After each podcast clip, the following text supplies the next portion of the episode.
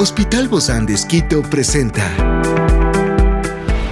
Ciudad Médica. Un podcast de salud pensado en ti y toda tu familia. Hoy tenemos a una experta para hablarnos sobre el ácido fólico y la espina bífida. Se trata de la doctora Paulina Paz, ginecóloga obstetra del Hospital Bozán de Esquito, y hoy está aquí, en este encuentro de Ciudad Médica. Yo soy Ofelia Díaz de Simbaña y estoy súper contenta de disfrutar este podcast de Ciudad Médica en este mundo tan apasionante de la salud. Afortunadamente, el ácido fólico, que es una vitamina del complejo B, ha demostrado ser clave en la prevención de la espina bífida.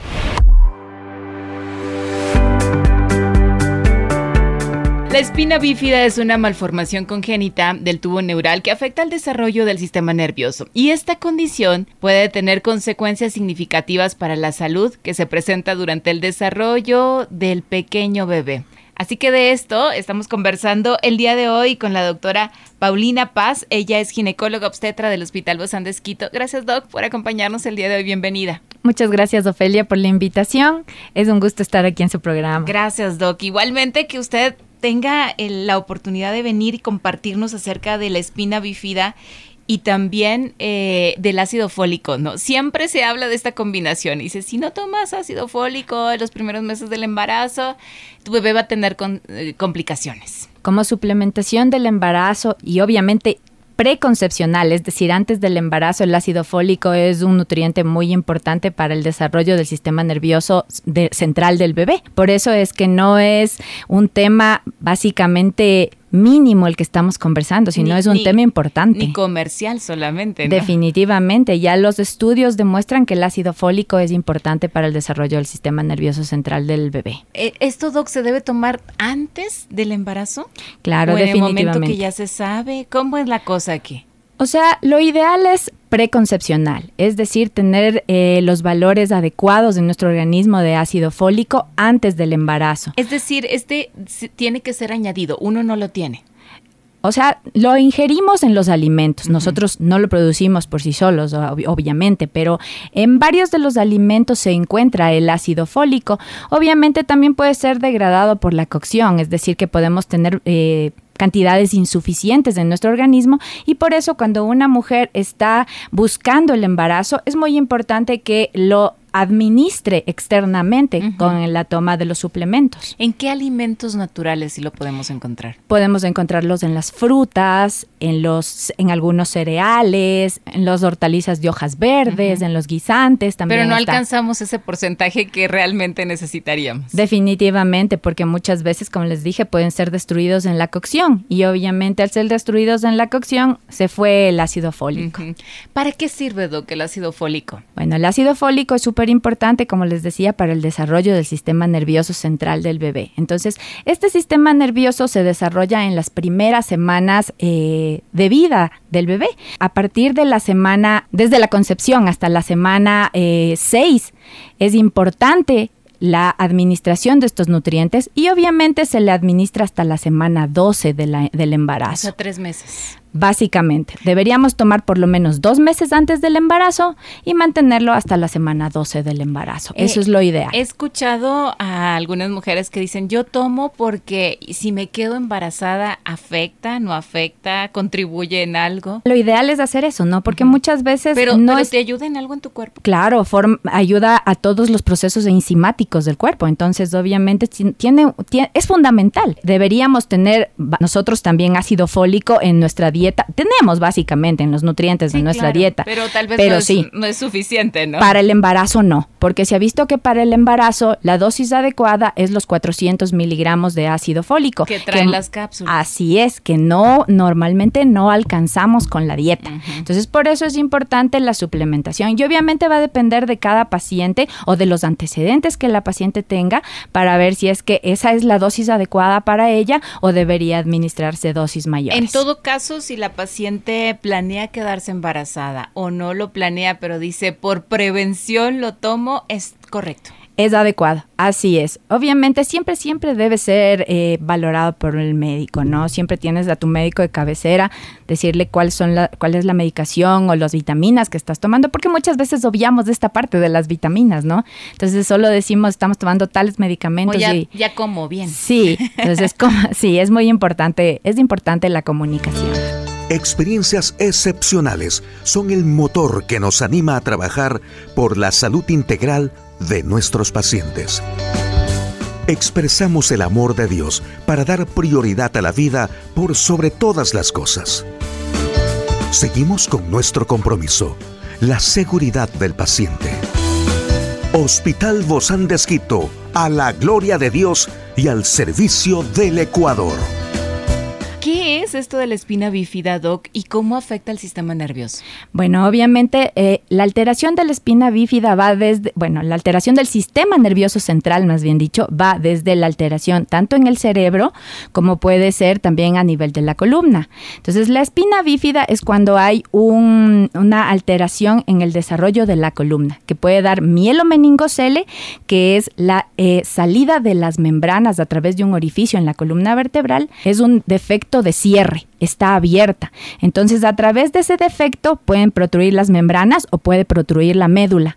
Entonces, eso va a deteriorar dependiendo dónde esté ubicada o la altura que tenga en la columna, va a depender el defecto. Los principales defectos que puede provocar es eh, alteración en los esfínteres. Obviamente, los, pacientes con este defecto no eh, tienen incontinencia urinaria, incontinencia fecal, no pueden caminar. O sea, va a depender de en qué lugar está ubicado el defecto en sí de la columna.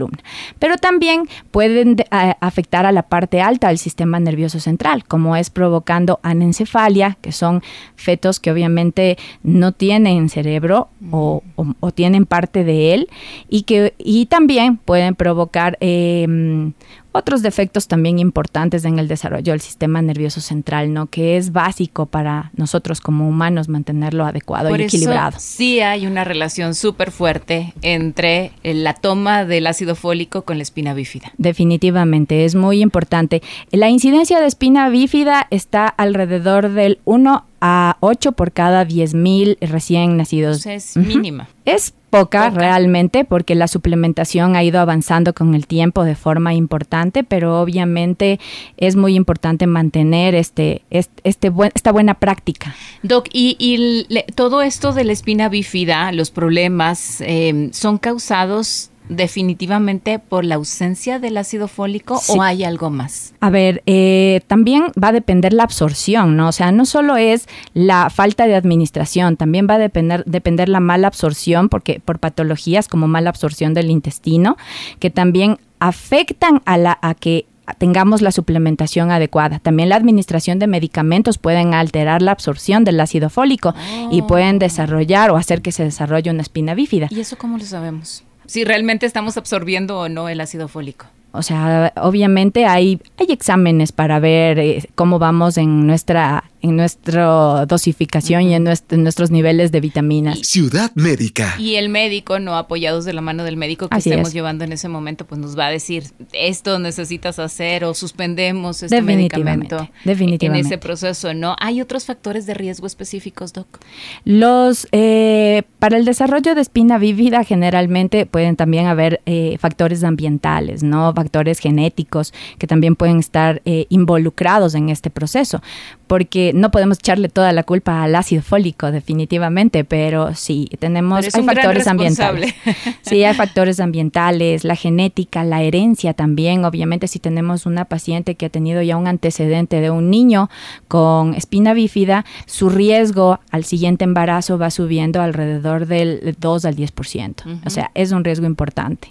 El hecho de, de tomar esto, este ácido fólico y sabiendo de los beneficios más allá de la prevención de la espina bífida, eh, hay más, ¿verdad, Doc, de, de esto, más allá de la espina bífida? Claro, obviamente la suplementación adecuada va a ayudar a todo el control enzimático en el cuerpo, porque nosotros como seres humanos somos un complemento, entonces todo nuestra, nuestro equilibrio en el cuerpo está sujeto a varias vitaminas, el ácido fólico es uno de ellos. ni, ni qué hablar de, de, obviamente, de cómo afecta la espina bífida en el desarrollo de, un ser humano. Ciudad Médica. Claro, obviamente ya al no poder moverte como el resto de las personas, no poder caminar, no controlar es, esfínteres, obviamente hay un deterioro personal, social importante. Entonces, no es una cosa que podemos tomarla tan a la ligera. Ahora, Doc, yo pienso en mujeres que también no se dan cuenta que han estado embarazadas y que justamente, pues ya cuando se dan cuenta, hay algunos hasta los tres meses que llegan a darse cuenta o más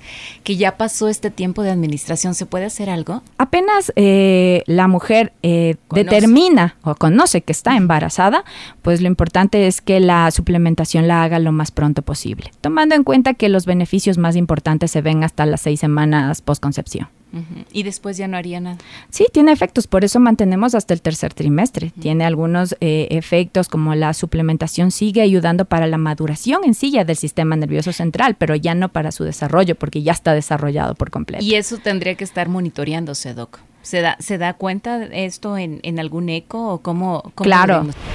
Claro, definitivamente. Nosotros realizamos varios exámenes durante el proceso de embarazo. Uno de esos son los estudios anatómicos y, mm, y, en esos valoramos la estructura total del bebé, valoramos la columna en todo su trayecto. Entonces podemos ver alteraciones desde la columna, desde el cerebro hasta la punta de la columna, ¿no? Hasta, hasta la punta inferior. ¿En qué mes, Doc?